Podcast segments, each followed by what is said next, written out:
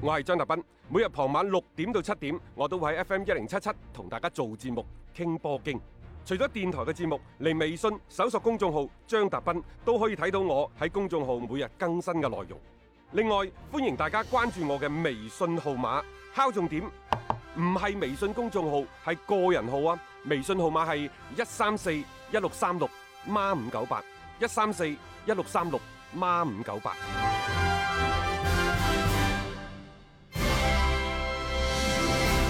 接住落嚟，我哋可以睇睇呢，就係著名嘅財經雜誌《福布斯》就公布咗二零二零年名人收入嘅百強榜。啊其中呢，喺呢份榜單當中，C 朗只係排第四嘅啫。你唔好少睇呢個第四，因為佢係名人榜啊。其實只要出啲名啊，都要排喺呢個榜入邊。係啊好緊要嘅。C 朗排第四，但係呢，佢喺所有嘅足球運動員當中，佢係排第一嘅。嗯，喺前一百位嘅名人榜嘅收入排行榜當中，只有四名嘅足球運動員係入咗去呢一個百人嘅排行榜。嗯啊，前三位你可能估到㗎啦啊嚇，無非就係 C 斯朗朗、美美斯、斯尼馬。係第四個，嗯你真係估唔到係邊個？係老實講，猜十個估十個都未必係你必佢。估到佢，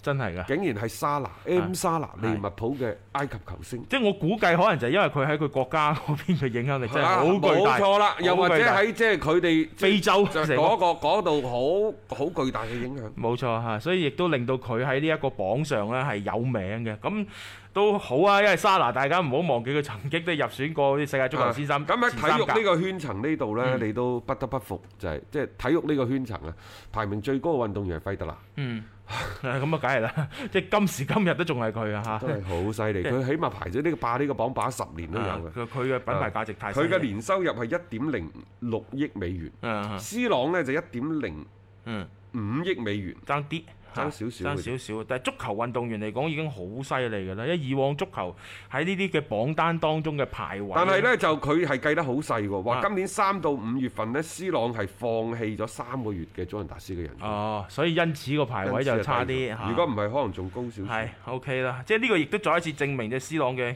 吸金能力啊美斯亦都一樣，係美斯係減咗七成嘅人工。啊，佢可能搞得仲犀利啲喎。如果咁樣計，因為美斯本身嘅人工係高噶嘛，啊，即係呢兩位其實都仲係喺呢個當今足壇誒、呃、數一數二嘅啊極具影響力嘅人物。當然啦，係咁樣嘅嚇。就誒、呃其實前邊嗰三個係好好好多好貴嘅，即係尼馬排到第三都九千五百幾。嗯誒、沙拿雖然係入榜，但係呢就佢係得三千五百幾啫，佢係啱啱好第一百位，第一百名。啱啱趕上尾班車係嘛啊？OK 啦，已經好唔錯㗎啦。老實講嘅喺足球運動上面，得四個球員可以上到呢個榜單當中，你就可以睇到嗰種嘅份量係幾咁重啊啦。特別斯朗同美斯嚇，依然係目前世界上足壇最頂尖嘅兩位嘅球係啊，星。仲有啊，我想同大家講啊，其實無論係斯朗、美斯，一個三五歲，一個三三歲。嗯，斯朗美斯無論你吹佢又好，你黑佢又好，實際上佢哋喺場上踢波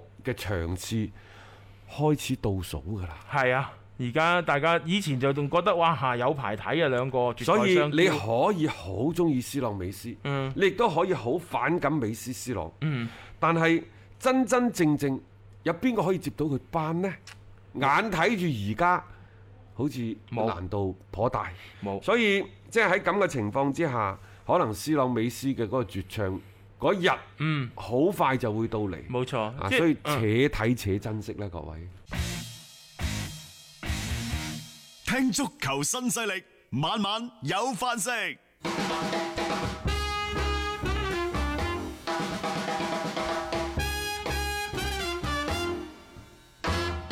有關英超聯賽嘅最新嘅消息嚇，就喺琴晚嚟自《新京報》嘅財經記者嘅獨家消息啊，所謂獨家消息，嗯話 PP 體育決定起訴英超聯賽，打官司，起訴我英超嗯支持 PP 體育，因為點解呢？並唔係因為因為我哋同蘇寧有有合咁作嗯深度嘅粵語嘅合作，而係俾咗百分之五十嘅錢。係啊。播咗百分之三十嘅聯賽，當然合約規定呢係百分之八十嗯要俾晒錢，呢個係一份唔算太公平嘅合約。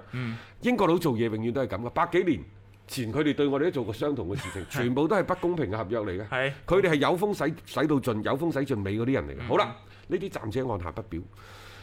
點解全世界都可以減人工，都可以減呢一個轉播費，你就唔俾中國區係啊嘅版權商去減呢？冇錯。為何啊？點解咁不公平對待？你話喂，我英格蘭本土冇講，但係英格蘭本土你係俾咗啲錢，因為俾咗俱樂部，俱樂部使咗出去啦，係所以嗯我唔冇辦收法返嚟，我收唔翻嚟，但係我明年俾少啲，係咯，係咪亦都減咗？變相係嗯點降解咗全世界都減你就唔俾我減？當然、你可以話我遵守合約嘅精精精神，遵守契約嘅精神，所以我唔減。我去到邊度都講得過去個，甚至乎我覺得就算你 PP 點樣起訴英超聯都好，我覺得 PP 輸嘅機會都好大。嗯但係呢個數，呢、個所謂嘅起訴唔少得呢、個步驟係。冇錯。呢種態度啊，即係起碼你會覺得我唔會係呢件事就咁和稀泥咁啊過咗去啊嘛，因為事實上你係以一種真係好唔公平嘅態度去對待今次嘅呢一個所謂嘅版權嘅糾紛啊，而之前作為 PP 呢邊呢，其實已經係俾咗相應嘅一啲款項過去嘅，我啊並唔係一直就係話欠住你嘅。點解你英格蘭本土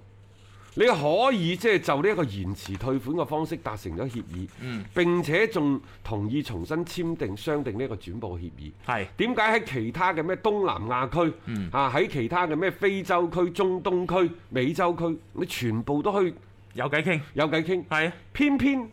就係中國區都冇偈傾呢嗯，你嘅 呢種嘅有意而為之嘅指向性，你究竟係想想表達啲乜嘢先？你你為乜嘢要咁樣樣去區別去對待？呢樣嘢係令到大家覺得好唔爽嘅地上方。世紀八九十年代、八十年代更加冇版權咧，九十年代係三十萬美金起步嘅。係到嗯到而家，即係當年天盛零六零七年嗰陣時，五千萬唔知大家仲有啊冇印印象？象係咯，啊！嗰陣時睇一場一個賽季落嚟，零六零七年嗰陣時係冇英超睇嘅，冇咪睇唔睇咪唔睇咯，哦係嗯係咪係？一千八百八十蚊一年，冇錯邊個會睇？而家放喺今時今日都一千八百八十唔蚊睇，我估計都冇咩人睇 㗎，啱唔啱哦係啊係啊其後呢，就再攞翻轉頭，從零九年開嗯始，就係五千萬誒誒三千萬定五千萬，嗯以前係簽三年五年嘅，而家係簽一個賽季，嗯佢哋簽咗十年新英，簽到一九年啊零九年開始嘅，冇係錯咯。嚇，啊，最終呢，就舊年蘇寧攞咗個二零一九年攞咗個天價嘅版權，好係犀利真係好貴，係啊，好貴好貴啊！咁你而家其實你係蘇寧，佢第一階段佢都俾咗相應嘅一啲款項啦，即係只不過即係你你硬係要即係周住呢樣嘢唔放，咁其實大家好似即係完全係冇偈傾嘅嗰種嘅，佢哋好似係七點二三億簽三年，嗯，平均每年係兩億四，冇錯啦，兩億四英鎊喎，英鎊嗯係啊，兩億四英鎊啊，嗯即係你就預佢係二十四億人民幣啦。但係已經俾咗百分之五十出去㗎咯係喎啊，俾咗百分之五十出去， 即係呢樣嘢你點你嗰個其實本身個合約要啊當然你可可你可以話英超就係值呢個價，實際上英超真係值呢個價，因為其實作為 PP 體育嚟講，佢都知道，即係無論係西甲又好、意甲又好、德甲。嗯等等，佢嘅流量、佢嘅影響力、傳播力，佢真係就唔夠英超嚟。人哋英超本身係金元足球，佢英超唔一定最好睇，但係佢對對抗最激烈激激烈。佢花邊新聞咁多，嗯咁多係啱啊唔啱啊？喂，阿仙奴個主場啊，酋長球場，以前嘅高比利球場，人哋年年升價，係嗯但係年年都坐到爆滿。點解我年年升價，年年爆滿呢？你可以將佢理解為第一，阿仙奴嘅忠實嘅粉絲好多；嗯第二，阿仙奴嘅票價並冇真實咁反映到佢哋受歡迎嘅程度，嗯冇錯，啱唔啱啊？所以人哋哋年年都有升價嘅空間。係啊啊其其實你再睇翻呢，就係意甲同埋英超嘅對比。意甲可能每場波坐個兩三萬人，嗯但係英超點解人哋各個俱樂部都喺度忙於起新嘅球場、加建新嘅看台，就係因為有越嚟越多嘅球球迷嗯球迷湧入球場冇嗰度睇錯，波佢哋。以入場睇波係作為一種嘅即咁係佢實哋際生活上嘅一英樣，超係受歡迎係嘅，你問下你身邊所有 嘅人，有英超至睇，冇英超嘅睇西甲、誒睇意甲，不如睇翻中超啦。冇錯冇錯，甚至乎好多人朝聖嘅第一。站都會係揀英格蘭嗰邊呢，即係去登陸到各大嘅球會嘅主場館嗰邊去觀摩一嗱下，。你睇到噶啦，就係話喺全世界都喺金元足球嘅狂潮底下。啊！有好多嘅率先倒下嘅，可能有好多個土耳其嘅豪門啦、烏克蘭嘅豪門啦，啊嗯又或者意大利嘅帕爾馬嚇、啊西班牙嘅等等好多。英超嗰度真真正正。真正話係因為喺呢個金元嘅足球衝擊底下，好多個老細因為自身嘅實力不足而硬擺大自己嘅頭，到到最尾要破產重組嘅，冇幾多個㗎咋。冇嘅一個嘅，列斯聯可能算得對啦，今啊次升翻上呢嚟，隊算係啊，係嘛？後尾朴茨茅夫嗰啲咯，即係你其他好少見到咁大但面係積相嘅，反，啲球隊之間嘅競爭力係咪越嚟越大啊？係嗰個整體嘅嗰個吸金嘅能力係咪越嚟越強？呢啲都係人哋嘅長處好處、嗯啊！呢、個亦都可能有我哋嚟自中國球迷嘅一份功勞。係英英超點睇啊？有得睇，大家放心。英超一定有得睇新賽季，肯定而家佢哋喺度傾緊，應該呢一兩日就會有公佈㗎啦。嗯但係作為英超嘅老球迷，零六零七年嗰陣時，天聖冇得睇，咁你咪又係又咪又係咁過嚟，啱唔啱啊睇一年中半年超咯，足球呢，佢唔係我哋生活嘅必需品。嗯，柴米油鹽醬醋茶，冇話球啊，